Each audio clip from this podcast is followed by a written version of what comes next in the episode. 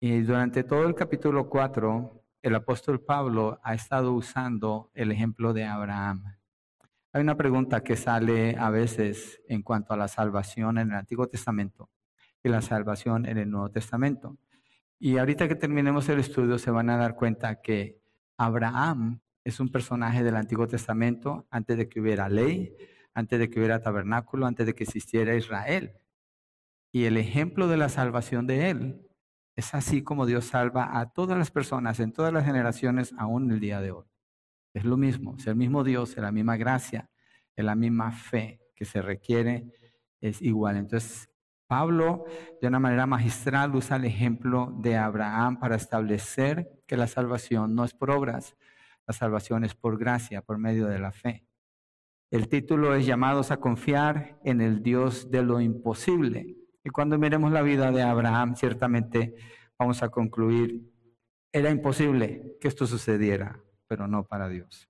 Entonces, el capítulo 4, en los versos 1 al 9, usa a Abraham y a David como ejemplo de la justificación por la fe.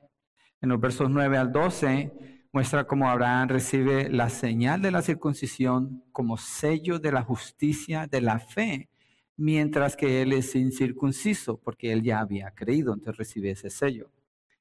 En la sesión anterior que vimos hace 15 días, Pablo usa el ejemplo de Abraham y dice que éste creyó en Dios como quien da vida a los muertos y llama a las cosas que no son como si fueran. Esta declaración dice mucho de la fe de Abraham y dice en realidad en qué se trata la fe. Esa declaración que acabo de leer ya lo estudiamos, así que hoy nos vamos a mover a la parte donde Abraham es usado de nuevo como ejemplo que le creyó a Dios, Abraham toma la palabra de Dios, de la promesa de que todas las familias de la tierra serían bendecidas por medio de su descendencia. Y empezamos con el punto número uno. Abraham cree en la promesa. Perdón, Abraham cree en la promesa, verso 18. Y dice, Abraham creyó en esperanza contra esperanza a fin de llegar a ser padre de muchas naciones conforme a lo que se le había dicho, así será tu descendencia. Entonces Abraham ha recibido la promesa de Dios de bendecir a todas las naciones a través de su descendencia, esa es la promesa. Y cuando él recibe esa promesa, Adán tiene una edad, Abraham tiene una edad bastante avanzada, bastante avanzada, igual su esposa. Y quiero que miremos ese detalle en Génesis 17, del 15 al 19. Génesis 17 del 15 al 19. El escritor es Moisés, que escribió los primeros libros de la Biblia y en esta narrativa muestra esa conversación de Dios con Abraham y nos deja ver la condición en que Abraham se encuentra cuando recibe esta promesa. Génesis 17 del 15 al 19 dice, entonces dijo entonces Dios dijo a Abraham, a Sarai, tu mujer, no la llamarás Sarai, sino que, será, sino que Sara será su nombre. La bendeciré y de cierto te daré un hijo por medio de ella. La bendeciré y será madre de naciones. Reyes de pueblos vendrán de ella.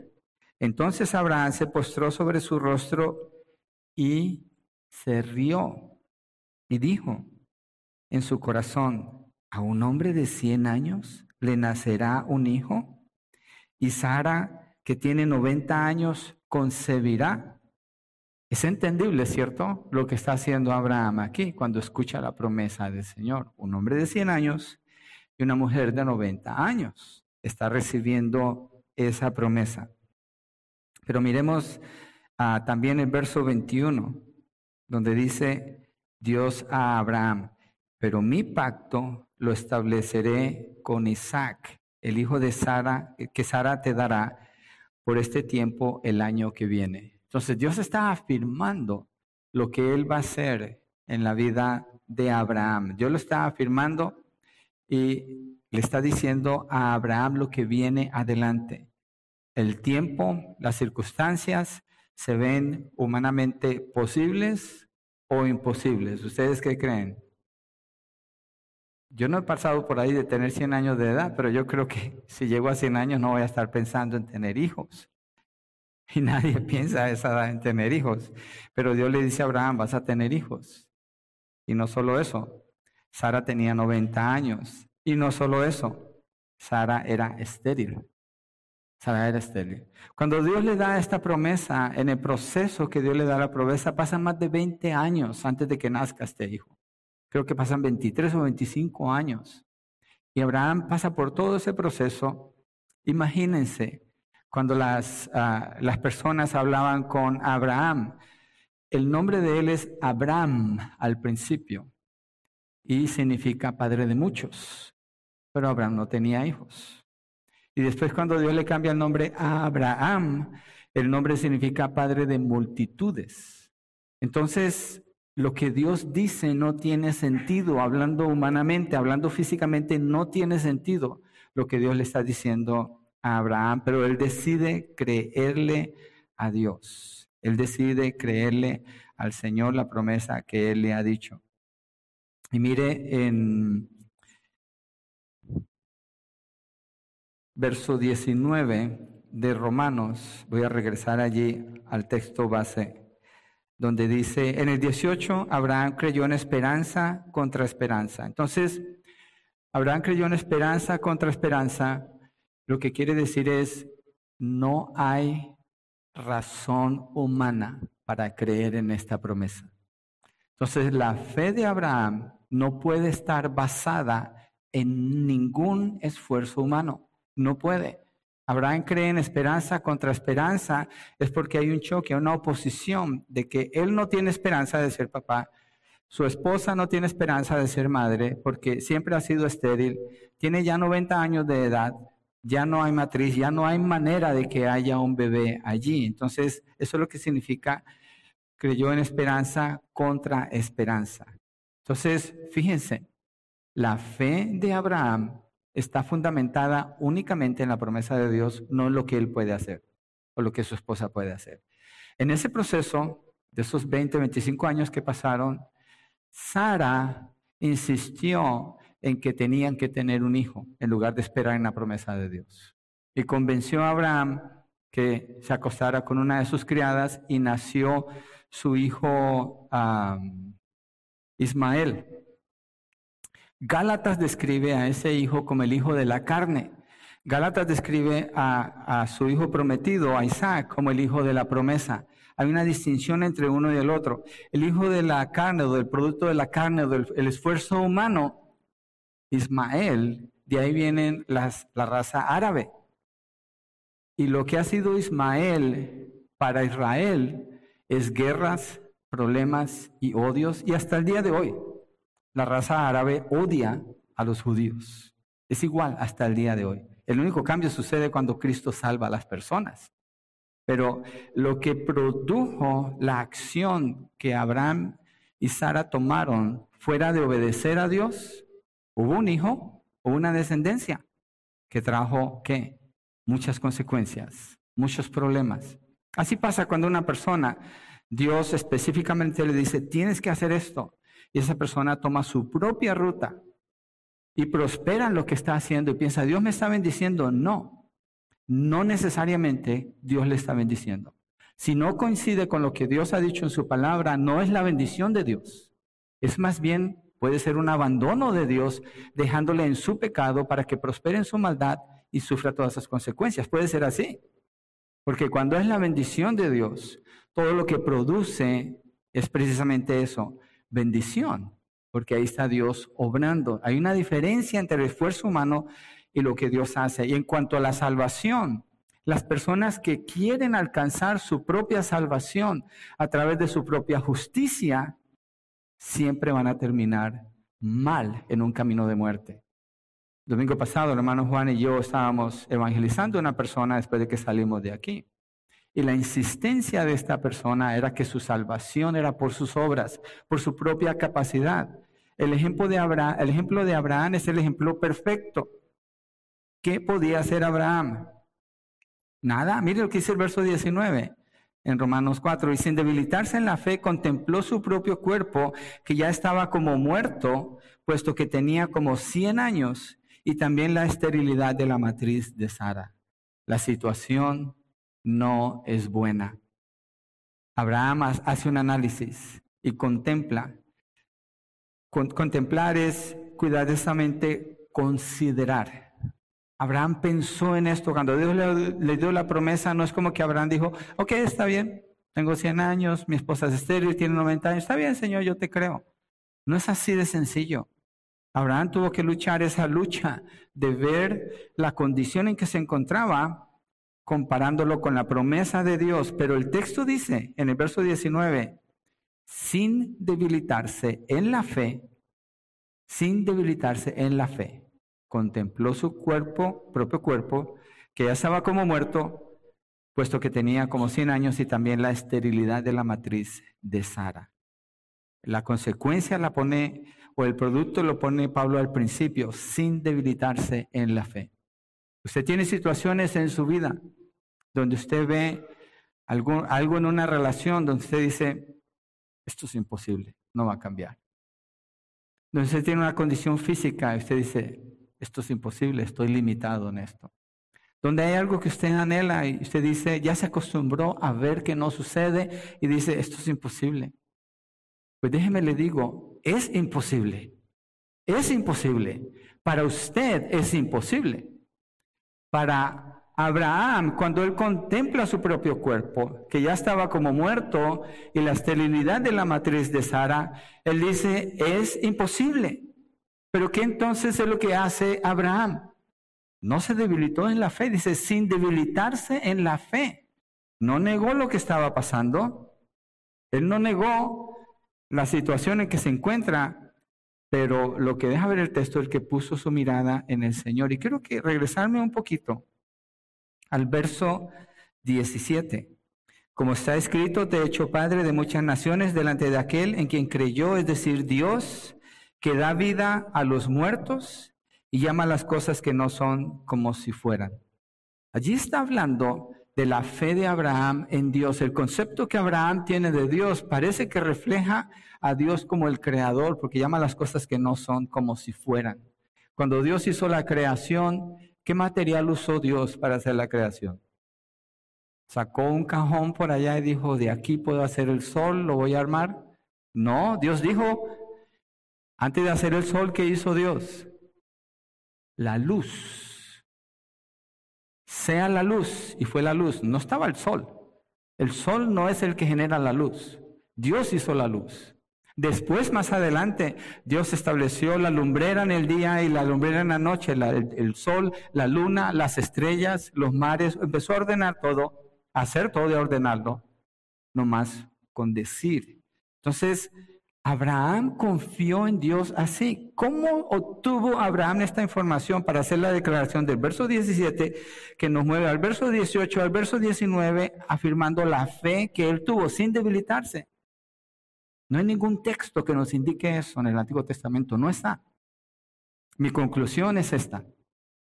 Job me deja ver un hombre de un tiempo muy antiguo, sin escrituras y con una revelación muy clara de Dios como el Creador.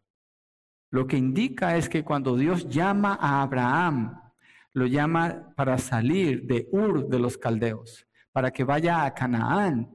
Cuando Dios lo llama, Dios se comunica de una manera única con Abraham y le da a conocer quién es Él.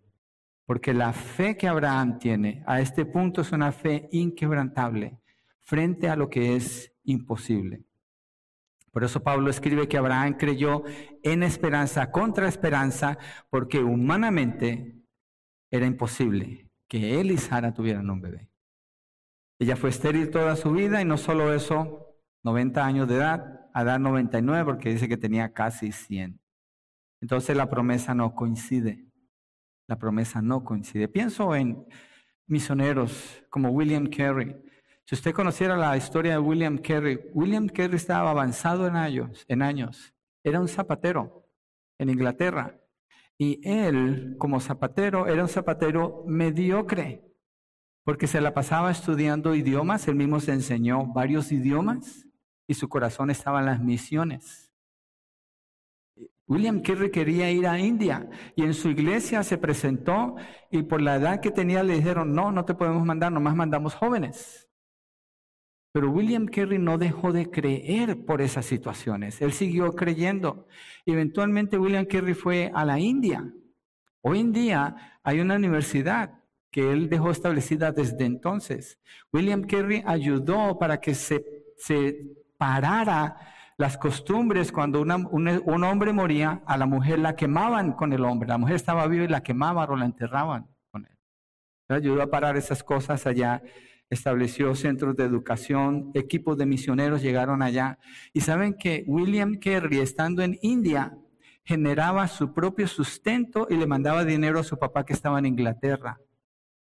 No pensemos como nosotros estamos acostumbrados a pensar y limitar lo que Dios quiere hacer. Tenemos que tener fe. Abraham tuvo fe ante lo imposible. Y yo veo aquí una gran enseñanza en cuanto a la fe salvífica, claro, es único. Pero en general la vida de fe no tiene que ver con lo que tenemos ni con lo que no tenemos. No tiene nada que ver. Abraham no tenía la capacidad de que él y su esposa tuvieran un hijo. Físicamente él no tenía esa capacidad. Ella era estéril y tenía 90 años de edad. Así que la fe no tiene que ver con lo que se ve. Precisamente la fe tiene que ver es con lo que no se puede ver. Con lo que va más allá de nosotros. Abraham creyó por encima de todo lo que estaba delante de él, por encima de sus circunstancias, él puso su mirada en Dios. Pero él también tuvo una lucha, porque al principio se pregunta, ¿cómo será esto? Pero el Señor lo afirma haciendo la misma promesa. Ya lo estudiamos capítulo 12, 13, 14, 15, 16, 17, capítulo 20 de Génesis. Usted encuentra esa promesa por todas partes. Dios afirma esa promesa a Abraham. Y Abraham cree creyó en esperanza contra esperanza, tuvo esperanza en las palabras de Dios, aunque humanamente no tenía ninguna esperanza para ser papá. En el verso 14 de Génesis 18 dice, ¿hay algo demasiado difícil para el Señor? Cuando Abraham pregunta cómo va a ser esto, Dios le dice, ¿hay algo demasiado difícil para el Señor? Déjeme le pregunto a usted, en la situación que usted tiene en su vida, ¿hay algo demasiado difícil para el Señor? ¿Será que hay algo que Dios no pueda hacer? Sabemos que no. Dios puede hacer lo que Él quiera hacer. Él tiene todo el poder.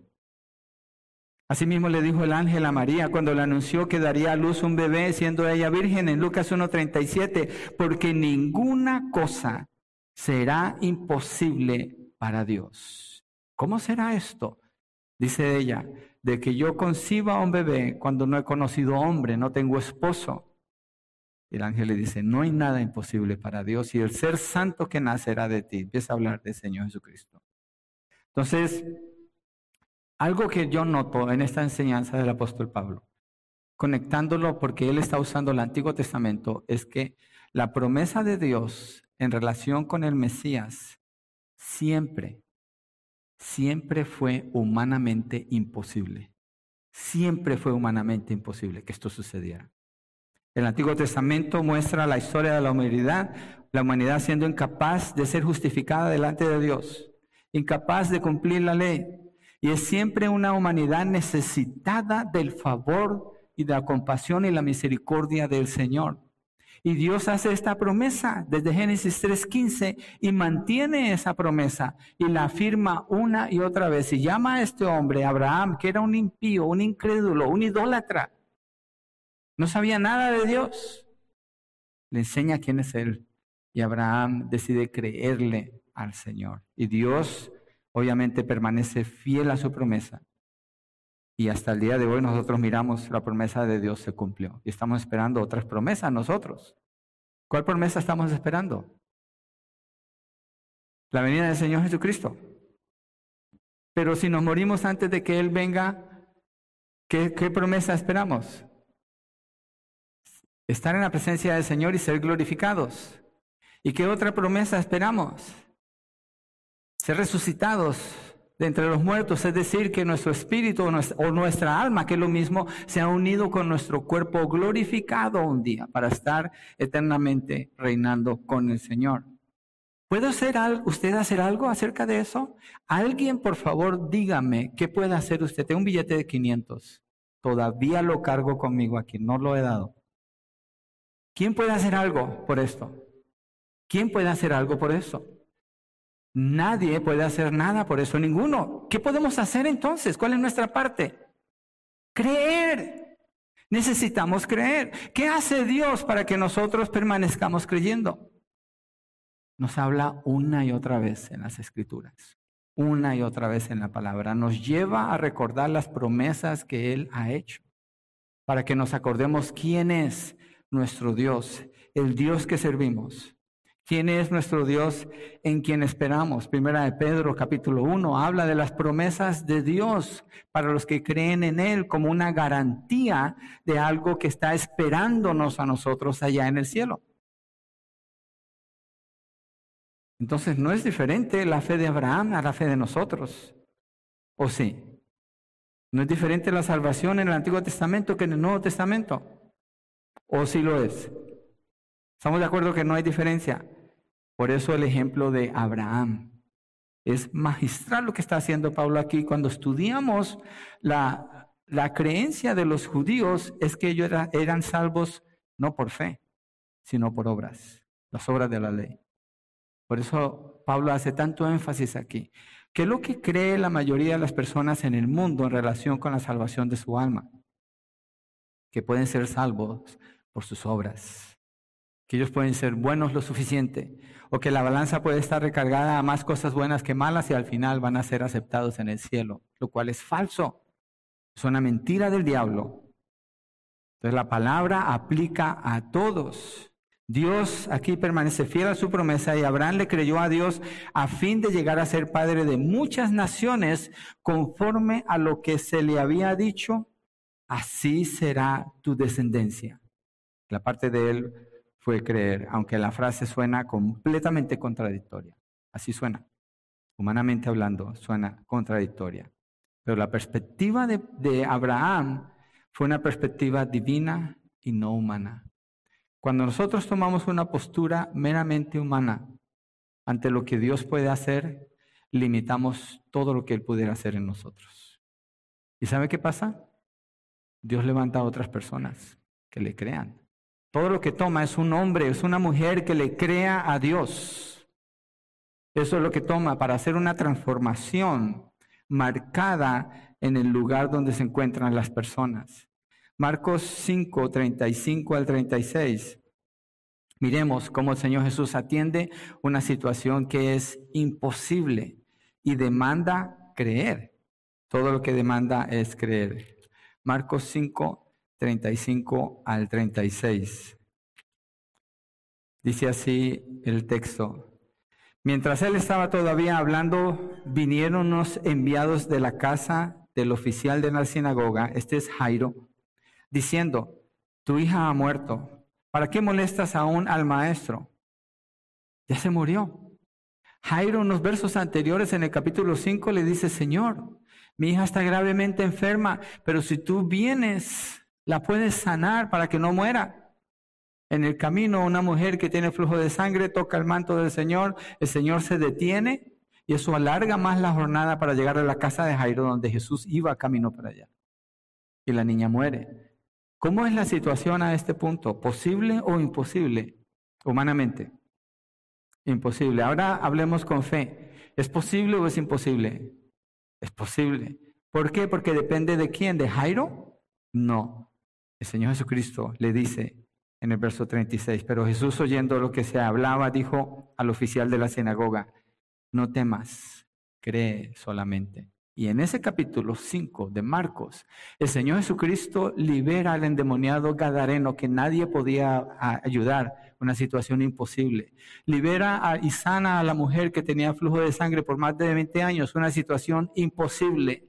Y resucita a la hija de Jairo, una situación imposible. El Dios que servimos es el Dios de lo imposible. La salvación de nuestras almas es imposible. Alguien me pregunta a veces, ¿qué puedo hacer para mi salvación? Y no puedes hacer nada. Es imposible que tú te salves. Por eso cuando damos el testimonio, no decimos yo me salvé. No decimos yo vine. Él me salvó. Él me llamó. Él cambió mi mente cambió mi corazón porque era imposible que yo cambiara. Era imposible salvar a esa niña, ya había muerto. Era imposible, humanamente hablando. Pero cada vez que Dios habla, no son palabras ni promesas humanas. Dios no es como nosotros. Él no tiene limitaciones y cada vez que Dios habla, su palabra es verdad. Su palabra es verdad.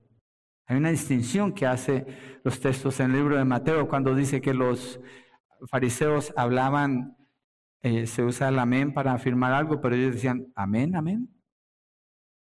¿Será? ¿Estamos de acuerdo? Pero Jesucristo cuando hablaba, decía, amén, amén, un doble énfasis en lo que él decía, hablando con autoridad y con certeza, porque cuando él habla es verdad y sucede. Y la parte del que escucha la palabra del Señor es creer. Entonces el tema que Pablo está cubriendo es la justificación por medio del poder de Dios. La justificación por medio del poder de Dios.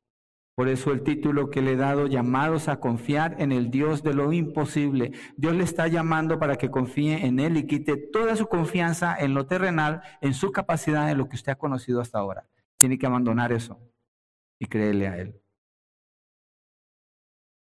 Piense en la promesa del Señor para la salvación de su alma en Juan 3:16, cuando dice, porque de tal manera amó Dios al mundo, que ha dado a su Hijo unigénito para que todo aquel que en Él cree no se pierda, infierno, mas tenga vida eterna, cielo. La distinción es clarísima en las palabras del Señor. Es el Señor Jesucristo que le dice esto a Nicodemo. Crea. Todo lo que tiene que hacer es creer y eso demanda un despojamiento de todo lo que usted ha creído hasta ahora y la confianza que pone en sí mismo. Todo lo que tiene que hacer es entender que para usted es imposible ser justificado delante de Dios. Usted no puede. Sus obras le condenan. Usted puede hacer la mejor obra en el mundo, le va a condenar porque no es una obra perfecta, jamás lo es, si Dios no la acepta, no para la salvación, no para la salvación. Señor Jesucristo dijo, conoceréis la verdad y la verdad os hará libres. ¿Cuál es la verdad? Las palabras de Dios. Dios no dice una cosa queriendo decir otra, Dios dice y hace. Entonces el apóstol Pablo usa el ejemplo de Abraham, porque Abraham sabía que era imposible la promesa de Dios pero creyó a las palabras de Dios, creyó al que podía hacer lo imposible. Segundo, Abraham se revistió de poder. Verso 20, allí en Romanos capítulo 4. Sin embargo, respecto a la promesa de Dios, Abraham no titubeó con incredulidad, sino que se fortaleció en fe, dando gloria a Dios estando plenamente convencido de que lo que Dios había prometido, poderoso era también para cumplirlo. Esta es una descripción bien sólida de lo que es tener fe. Abraham tenía razón para sentirse desanimado. Tenía razón de sobra para dudar. Es más, si le contara a alguno de sus amigos que planeaba tener un bebé con su esposa, se hubieran reído de él. Y yo creo que a lo mejor le pasó, porque eh, parece que el lugar donde él estaba llegaba mucha gente, era un hombre que tenía muchas eh, eh, riquezas. Y le decían, Abraham, padre de muchos, ¿cuántos hijos tienes? No tengo hijos. Bueno, tuvo uno después, pero no, no tengo hijos. Nadie lo hubiera tomado en serio. Si él dice, no, pero sí voy a tener, voy a tener hijos. Yo recuerdo cuando Ah, conocí a Verónica, la conocí en un retiro en Santa Cruz en el año 1991, en abril. Y cuando la vi, pues me llamó la atención la muchacha, yo estaba muchacho también. y me propuse ser amigo de ella y nos hicimos amigos. Y por un año salí con ella, nunca ni al cine, ni al parque, ni al café, ni al restaurante, a la iglesia solamente. Solamente para la iglesia la recogía. Íbamos a servir en la iglesia, a evangelizar, a orar, ayudar a, a abrir nuevas iglesias, porque la iglesia estaba haciendo eso. Hacíamos obras de teatro. Todo el enfoque para mí era servir al Señor, porque Dios cambió mi corazón, así pensaba, no tomo ningún crédito, es algo que Él hizo en mí, pero es la fe que Él me dio. Pero durante ese año estaba orando por una esposa y la convicción en mi corazón creció tanto al punto que yo llegué a creer que Verónica iba a ser mi esposa, sin decirle nada a ella, sin decirle nada a nadie. Y me acordé ahorita de eso porque le dije a un compañero de trabajo, trabajando en un él, la vio a ella un día y le dije, ella va a ser mi esposa. Me miró, estás loco. Si ni siquiera es tu novia. Dije, ella va a ser mi esposa. Entonces, claro, eso se, si, si, Dios da esa fe, eso no se manipula, porque hay gente que usa eso y manipula a una mujer para ganársela como esposa. No, no fue así. Resulta que ella estaba orando también. Y el Señor estaba haciendo algo muy parecido en su corazón. Después llegó el tiempo que el Señor lo confirmó. Pero el punto es es que se trata de creerle a Dios, no tomar ningún atributo en ganarse algo o lograr algo, sino creerle a Dios y esperar en lo que Él dice. Y no importa si las personas no nos, toman, en serio, le creemos a Dios, aunque eso que acabo de compartir es muy, muy personal. Ah, y hay que estar mucho en la palabra para estar seguros que entendemos qué quiere hacer Dios.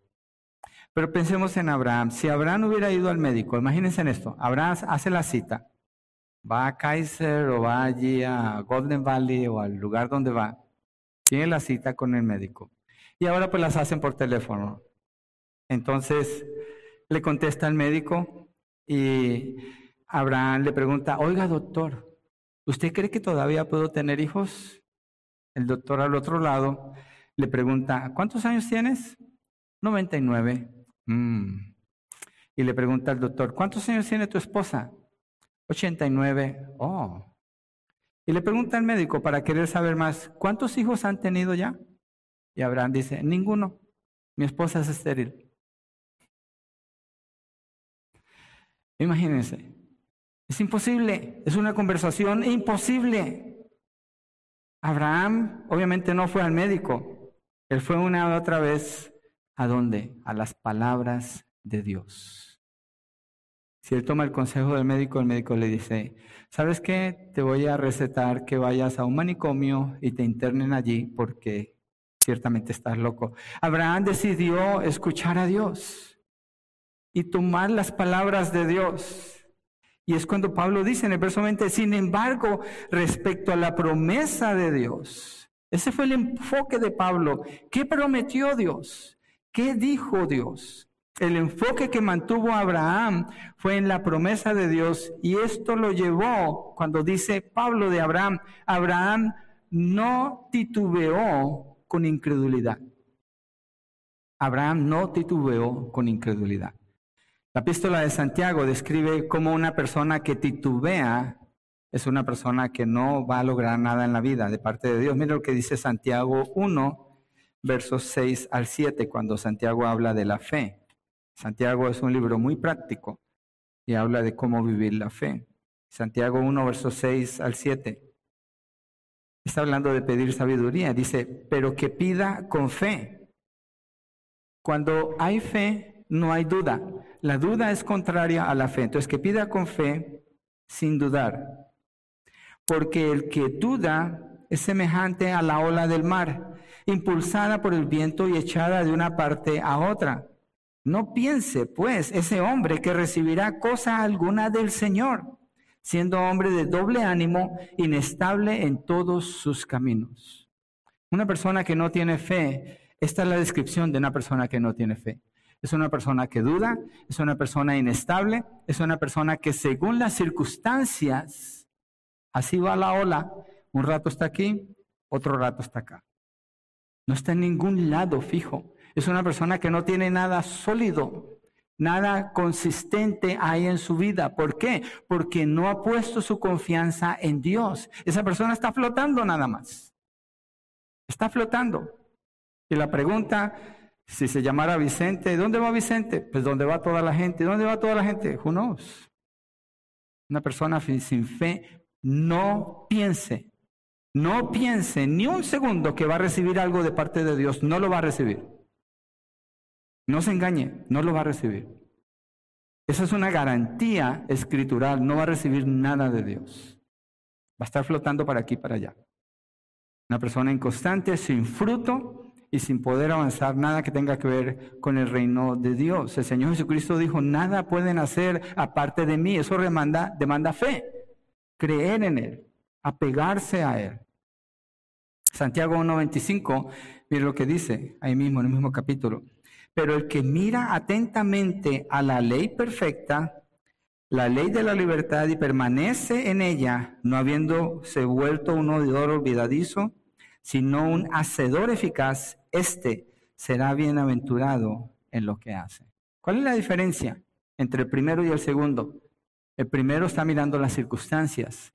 Abraham miró las circunstancias, sí, contempló su cuerpo, sí, meditó en eso, sí, le dio peso a eso, sí, pero dijo, creo en Dios, voy a creerle a Dios. Él dijo, yo le voy a creer a Él. Eso es fe. Y la fe demanda obediencia, caminar conforme Dios dice. La palabra de Dios es la ley que es perfecta. Las promesas de Dios, ¿cuántas son verdad? Todas son verdad. No hay ninguna excepción. Una vez que Dios ha hablado es un asunto hecho. Es una garantía total. No hay nada imposible para Dios. Ese fue el pensamiento de Abraham. Y dice, sino que se fortaleció en fe. ¿Haciendo qué? Dando gloria a Dios. Dando gloria a Dios. ¿Cuál fue el enfoque de Abraham para poder tener fe en Dios? No fue, me va a dar mi chiquillo y estoy esperando a mi hijo y voy a comprarle su cuna, voy a pintar el cuarto, voy a tener todo listo y cuando viene el bebé, ese no fue el enfoque de Abraham. Cuando dice que Abraham se fortaleció en fe, dando gloria a Dios, está hablando de que su enfoque fue Dios. El propósito de Dios va por encima de mis propios deseos, de mis propias necesidades, de mis propias limitaciones, de lo que la gente me dice alrededor, de lo que el mundo está haciendo. Va más allá. Por tanto, Abraham glorificó a Dios. Y fortalecerse en la fe, como dice el texto aquí, es fortalecerse continuamente en las palabras de Dios. Por eso es una contradicción. Cuando alguien dice, yo soy cristiano, y usted le pregunta, ¿cómo está tu lectura de la Biblia? Dice, no, no la he leído, no, no he tenido tiempo, es que he estado muy ocupado, es que la verdad he estado como cansado. ¿Esa persona de qué vive? Esa persona es la persona escrita en Santiago que no recibirá nada de Dios, nada de Dios. Porque la fe que tiene Abraham indica que el enfoque de Abraham estuvo en las palabras de Dios.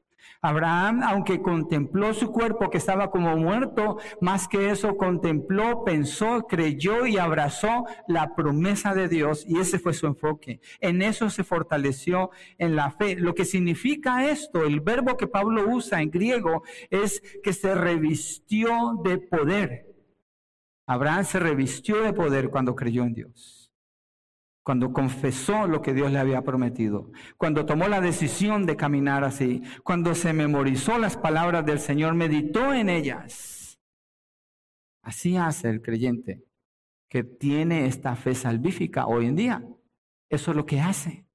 Es allí donde medita, es allí donde piensa, es allí donde busca. Ese es su recurso principal, las palabras de Dios. Y se hace un experto en conocer la Biblia parte por parte. 66 libros, todos, porque la palabra completa de Dios es el mensaje completo de Dios. Y nada cobra tal importancia como la misma palabra de Dios.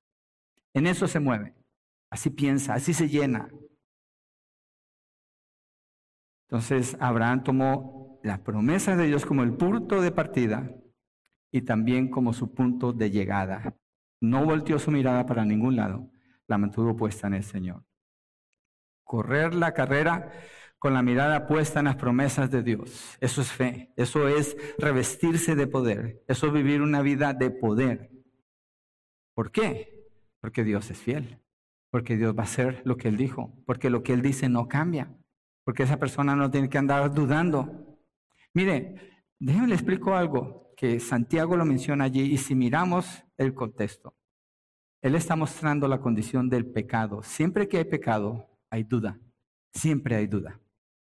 La persona que peca es una persona inestable, es inestable en sus pensamientos, es inestable en las cosas que hace. Por eso es tan común hoy en día como el mundo habla. Sábado, el otro día en un lugar donde cambian aceite de carros, hace años, y llamaron a un muchacho y dijo, ah, depende, ¿para qué lo está llamando?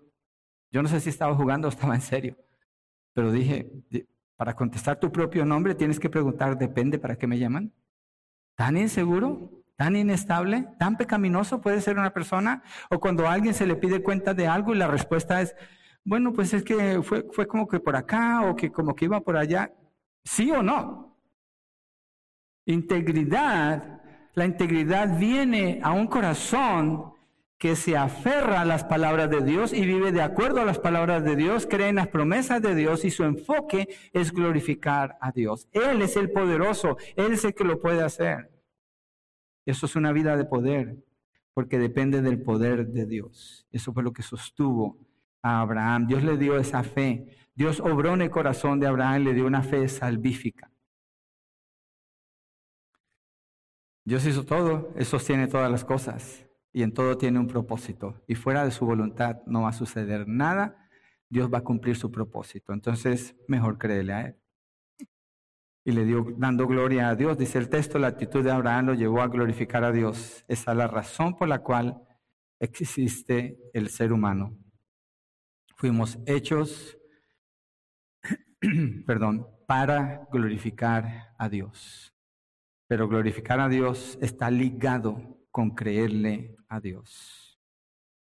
El que lo glorifica, le cree y le obedece. Pero si no conoce qué obedecer, no conoce qué creer y no conoce al que habló eso, entonces no tiene fe, es como una ola. No espere nada de parte de Dios, créame, no lo espere. Hasta que no decide creerle a Dios y dejar su propia ruta, entonces es cuando comienza a glorificar a Dios y tomar sus decisiones sin considerar lo que Dios ha dicho, nomás trae deshonra a Dios, pero cuando lo que Dios ha dicho es lo que gobierna todo lo que usted hace. Entonces Dios es honrado. ¿Qué tanto sabía Abraham? Abraham sabía que Dios era el creador. Abraham sabía que Dios podía levantar de entre los muertos a las personas. ¿Cómo sabía eso? Él le creyó a Dios, él creyó en el poder de Dios y después más adelante, cuando Dios le pide que sacrifique a su, sacrifique a su hijo, no cuestiona a Dios, no resiste, no busca un segundo plan, no duda, va y lo hace. ¿Por qué? Porque Abraham creía que Dios podía levantar a su hijo de los muertos. Y eso le fue contado por justicia.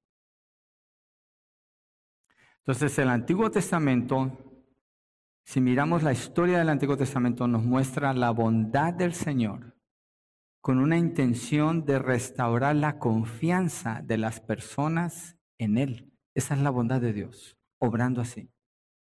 Y aquí nos deja ver cómo obra con Abraham. Fue Dios el que obró en el corazón de Abraham.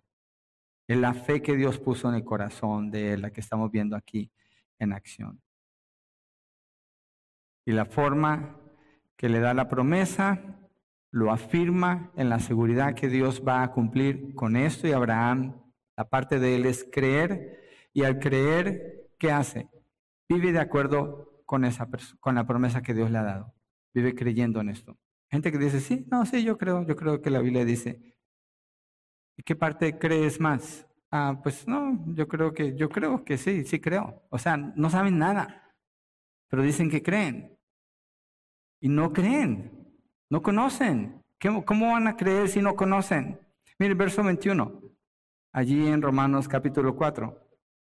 Estando plenamente, mire la descripción de la fe continúa aquí, estando plenamente convencido de que lo que Dios había prometido poderoso era también para cumplirlo. Plenamente convencido. Evis Carballosa, en su comentario al libro de Romanos, dice que esta fue una convicción profundamente enraizada en el corazón de Abraham. Profundamente enraizada. Usted ha visto los árboles, ¿cierto? Los, por ejemplo, las palmeras, las palmas. Las palmas, cuando vienen los vientos fuertes, es impresionante el movimiento de ese árbol. Es impresionante. ¿Y cómo es que no se cae? Pero si nos metiéramos adentro, yo no sé cuántos pies, ¿alguien sabe cuánto de profundo? Pero es muy profundo. ¿Qué es lo que la sostiene en pie? La raíz que está adentro. La convicción de Abraham era así, enraizada, plenamente convencido, dice el texto. Abraham no tenía ninguna duda, para nada. Mira lo que dice Ageo, capítulo 2, verso 4.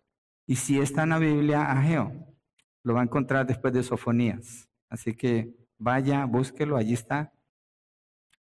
Si saben de qué se trata Ageo, ¿cierto? Es la reconstrucción, la reconstrucción del templo. Está bien pequeñito, después de Sofonías lo encuentra. Ageo, en el capítulo 2, verso 4. Si le ha costado mucho trabajo, vaya a la página 964, no hable en las Américas y ahí lo encuentra. Ageo 2.4 dice, eh, voy a usar este texto porque antes de leerlo, mire, Dios le habla a, ellos aquí, afirmándolos para que ellos sigan creyendo y hagan lo que tienen que hacer.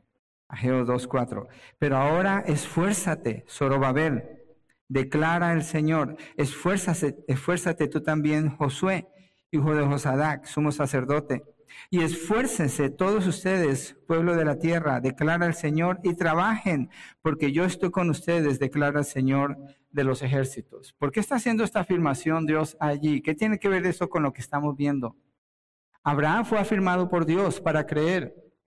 Zorobabel es la persona que llevó el primer grupo de exiliados de regreso a Israel cuando estaban presos con los persas. Estaban cautivos, no presos, pero cautivos con los persas. Él regresa, ese primer grupo que lleva, tiene que construir el templo. ¿Cómo son las condiciones para ellos? Se encuentran todo en ruina. Vienen de estar en otro reino, regresan allá, todo es ruina. Pero el Señor les dijo, construyan el templo de nuevo. Y ellos están desanimados y Dios les habla, esfuérzate, declara el Señor, esfuérzate Zorobabel, esfuérzate Josué, esfuérzate todos ustedes de la tierra. ¿Qué le dijo Dios a Josué en el capítulo 1? Esfuérzate y sé valiente. ¿En qué consiste este esfuérzate y sé valiente? ¿Por qué habla Dios así? Esfuérzate en creer, esfuérzate hoy en día, lee tu Biblia, ¿Por qué esperas a tener el tiempo para leer tu Biblia?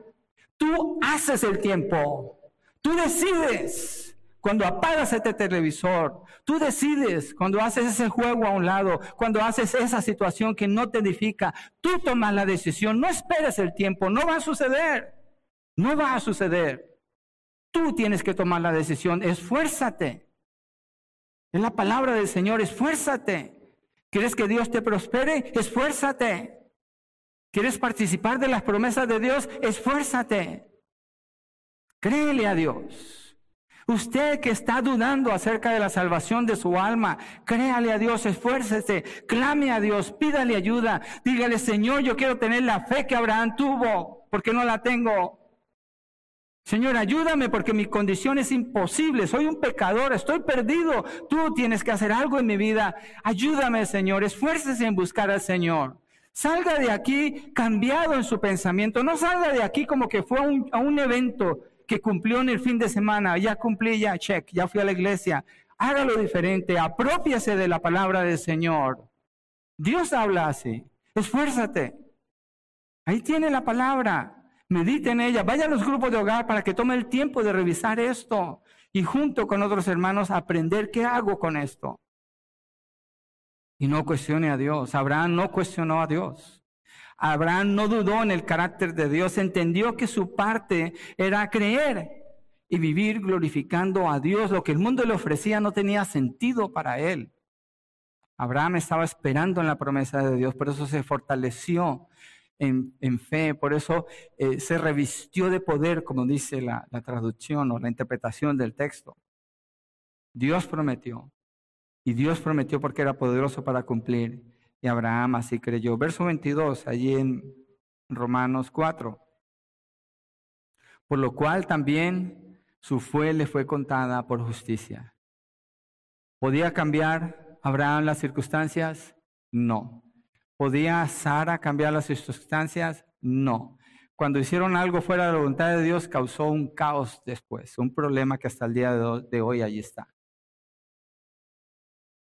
Entonces, la parte de él era creer y de ella también. Y él la lideró a ella para creer en Dios. Y por eso su fe le fue contada por justicia. Este mismo término, fíjese que está en el verso 3 del capítulo 4.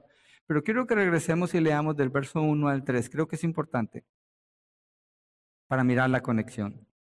¿Qué diremos entonces? Que halló Abraham, nuestro padre, según la carne. La carne son, es el esfuerzo humano. Porque si Abraham fue justificado por las obras, tiene que jactarse, pero no para con Dios. Porque, ¿qué dice la escritura? y creyó Abraham a Dios y le fue contado por justicia. Pablo está haciendo el mismo tema desde que abre el capítulo 4 y estamos llegando casi al final del capítulo 4 y está hablando de lo mismo y lo que ha, ha, hecho usando el ejemplo de Abraham, el ejemplo de David, el ejemplo del sello de la circuncisión y todos los ejemplos que está usando basado en la fe de Abraham está mostrando es imposible ser salvo por tus propias obras, tienes que confiar en Dios. La única manera es creerle a Dios y entonces es contado por justicia. ¿Cuál justicia? Es lo que Pablo enseña en el siguiente punto. Entonces Pablo refuerza el argumento de que Abraham fue justificado solamente por la fe. Entonces la fe en el Antiguo Testamento es diferente, perdón, la salvación en el Antiguo Testamento es diferente a la salvación en el Nuevo Testamento. Absolutamente no. Y es el punto que Pablo está haciendo. No, no hay ninguna diferencia. Es lo mismo. Está fundamentada en qué? En creerle a Dios creerle a Dios. Y Abraham glorificó a Dios, usted lo va a glorificar cuando usted le crea, tiene fe en la palabra. ¿Y cómo lo hace? Lo demuestra obedeciendo. Jóvenes que están en la iglesia, youth, that you are in the church.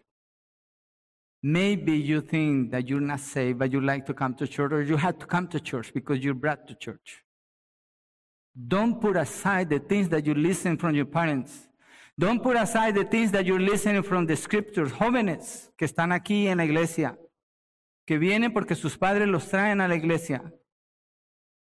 Se dirá, pero es que yo no soy salvo. No importa, no rechace lo que la palabra le está diciendo. Solamente va a provocar la ira de Dios y va a acumular ira para el día del juicio. No haga eso.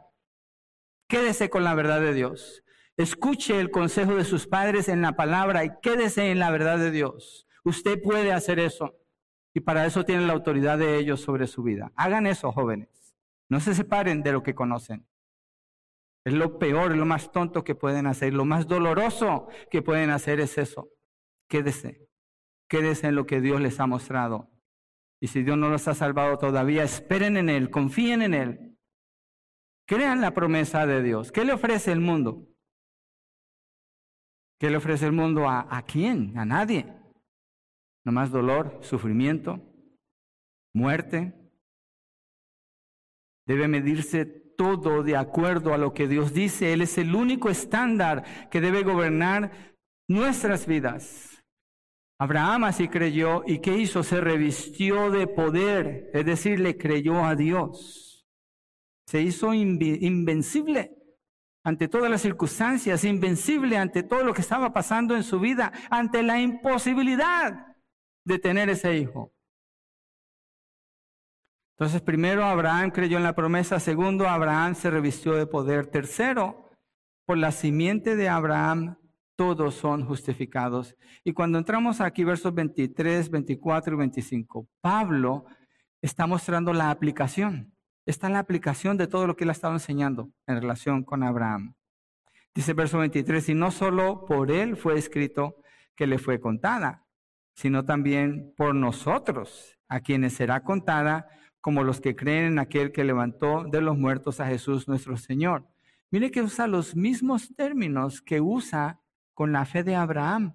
Abraham creyó que Dios podía levantar a los muertos. Aquí dice, a nosotros también va a ser contada con justicia si creemos en aquel que levantó de los muertos a Jesús nuestro Señor. La, la, diferencia es que ahora nosotros miramos hacia el pasado, Abraham miraba hacia el futuro. Verso 25, que fue entregado por causa de nuestras transgresiones y resucitado para nuestra justificación.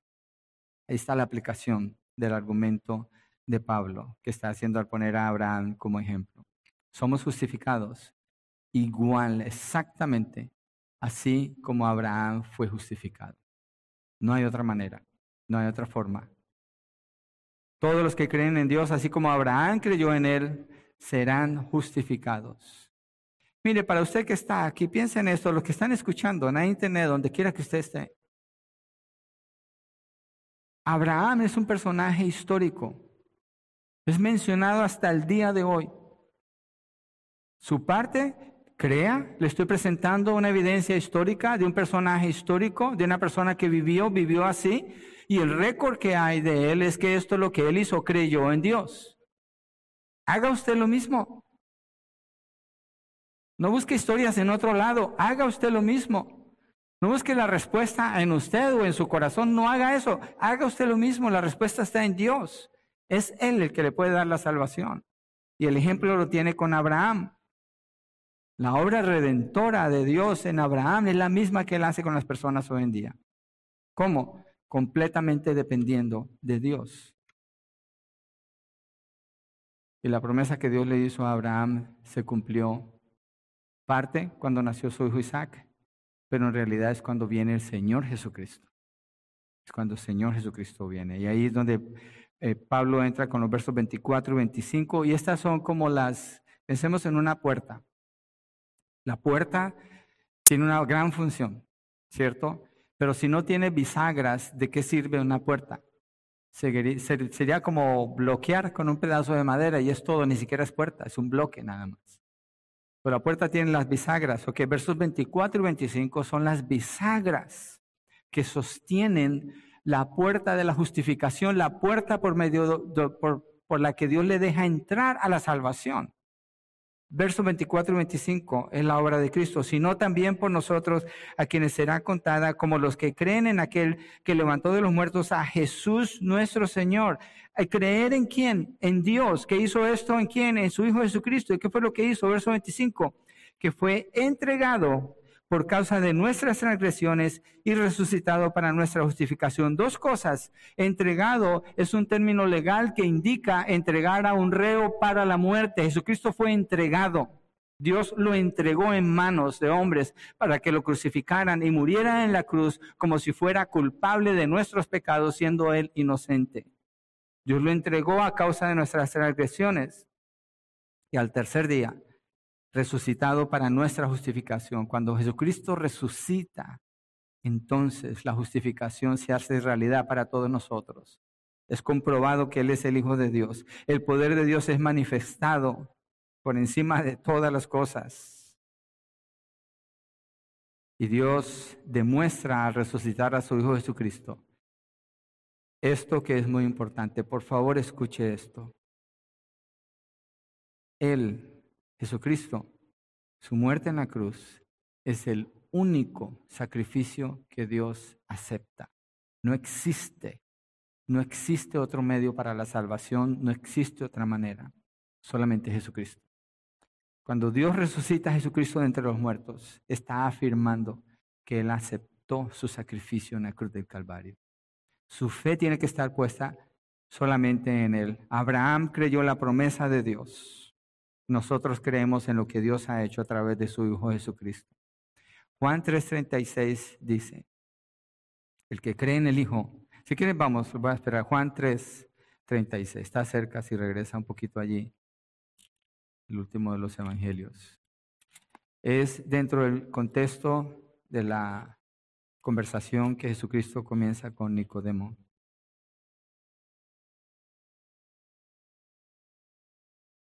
A mí una señora cristiana, cuando vivía en Colombia, me decía Nicodemo por sobrenombre, porque me gustaba lo que los cristianos hablaban, me gustaban sus cantos, me gustaban sus reuniones, pero yo no creía en Dios.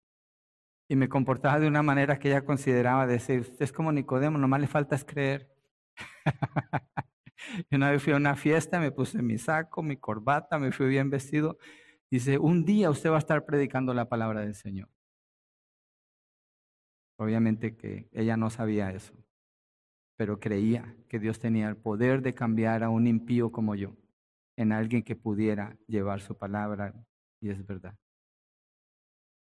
Juan 3:36 dice, el que cree en el Hijo tiene vida eterna.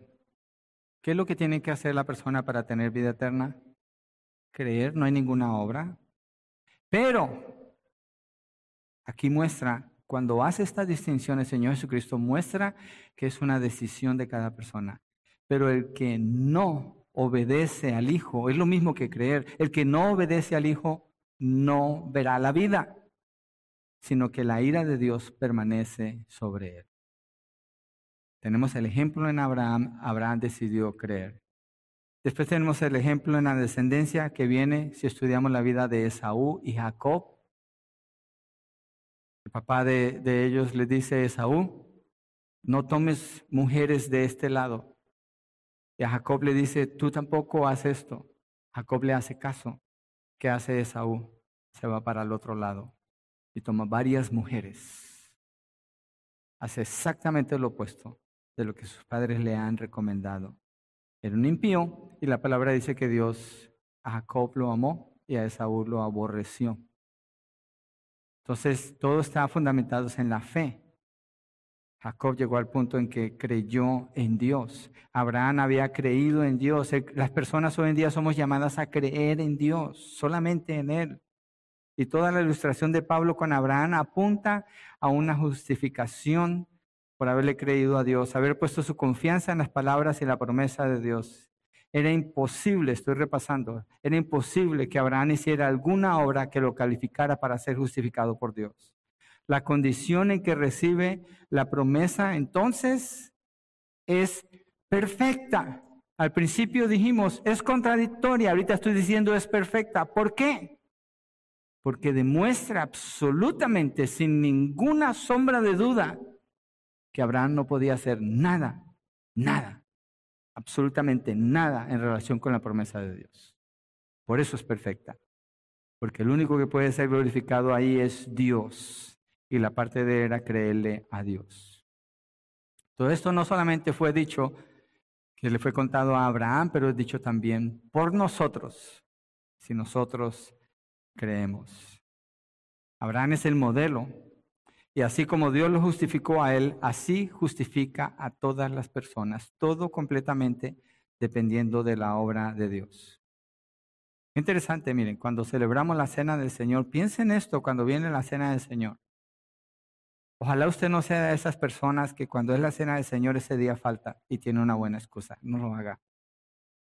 Qué gran oportunidad es la cena del Señor para detenernos y considerar todo esto la obra de Dios y nuestra imposibilidad, nuestra imposibilidad ante el sacrificio de Cristo, nuestra imposibilidad de hacer algo para poder ser justificados o ganar algún punto para un día llegar a la justificación, nos recuerda, nos humilla, nos pone en la postura adecuada para tomar el tiempo y meditar en la obra, el regalo de Dios a través de su Hijo Jesucristo.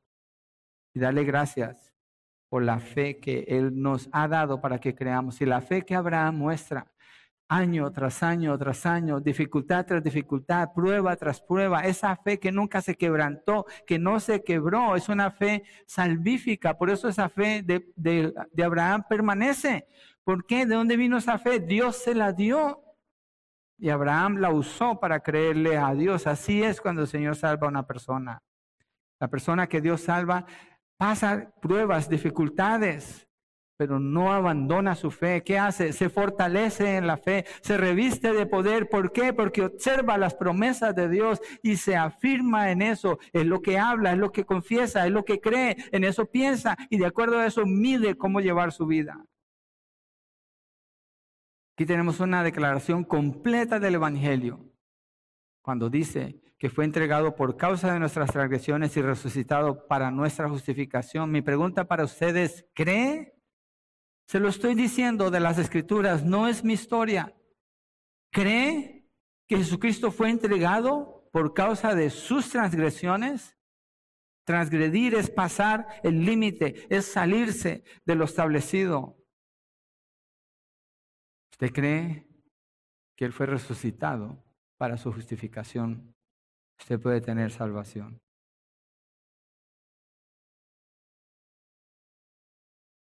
Esto fue dicho por nosotros, el ejemplo de Abraham. Y ahora el llamado es a creer en aquel que levantó a Jesús de los muertos, así como Abraham creyó a Dios y le fue contado por justicia. Asimismo, hoy en día es la salvación. Jesucristo murió la causa de su muerte, la razón es porque hay una corte delante de Dios, hay un juicio. Y es necesario efectuar un castigo sobre los pecados. Y Dios derrama su ira sobre su Hijo. De esa manera, Dios puede atribuir de su justicia a los que creen en Él, porque se pagó por el pecado. El perdón no es algo, algo gratuito en el sentido de que no haya habido justicia. Dios hizo justicia. Entonces, Dios por gracia atribuye su justicia al que cree en Él, fue lo que hizo con Abraham, es lo que hace con todo el que confía en Él. Y al resucitarlo está confirmando la obra de Jesús como completa y como completamente aceptada por Dios. La obra perfecta, justa, del único justo a favor de los pecadores para que Dios sea el justo y quien justifica. Romanos 3:26 dice, para demostrar en este tiempo su justicia, a fin de que Él sea justo y el que justifica al que tiene fe en Jesús. ¿Cree usted? ¿Cree usted? Si usted está en la fe, revístase de poder. Revisite las promesas de Dios. Busque en las escrituras. Crezca en la palabra. Conozca los 66 libros de la vida sin falta y dedique su vida a conocer las palabras de Dios. Revístase de poder. Vamos a orar, porque no nos ponemos de pie y cerramos con una oración?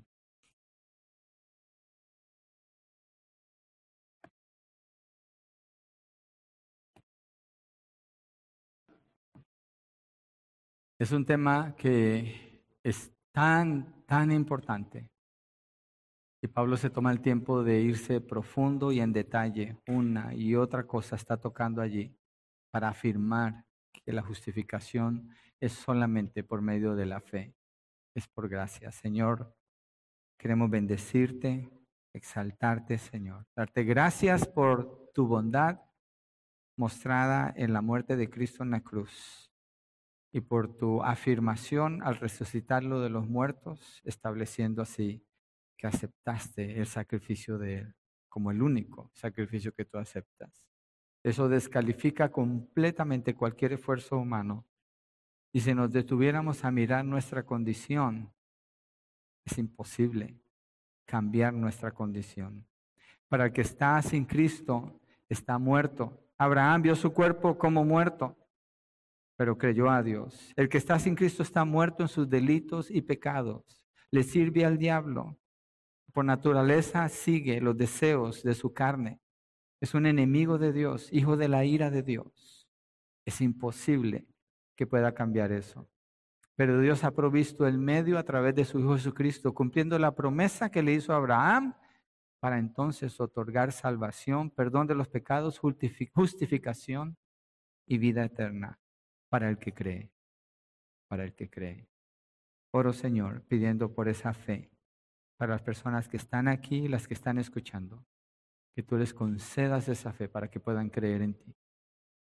Que haya convicción de pecado, y que te confiesen Cristo Jesús como el Señor, como el Salvador de sus vidas, como el único que les puede dar entrada al cielo.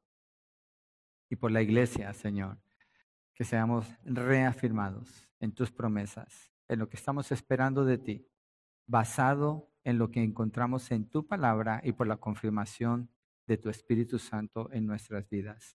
Gracias, Padre. A ti sea la gloria y la honra en el nombre de Jesucristo.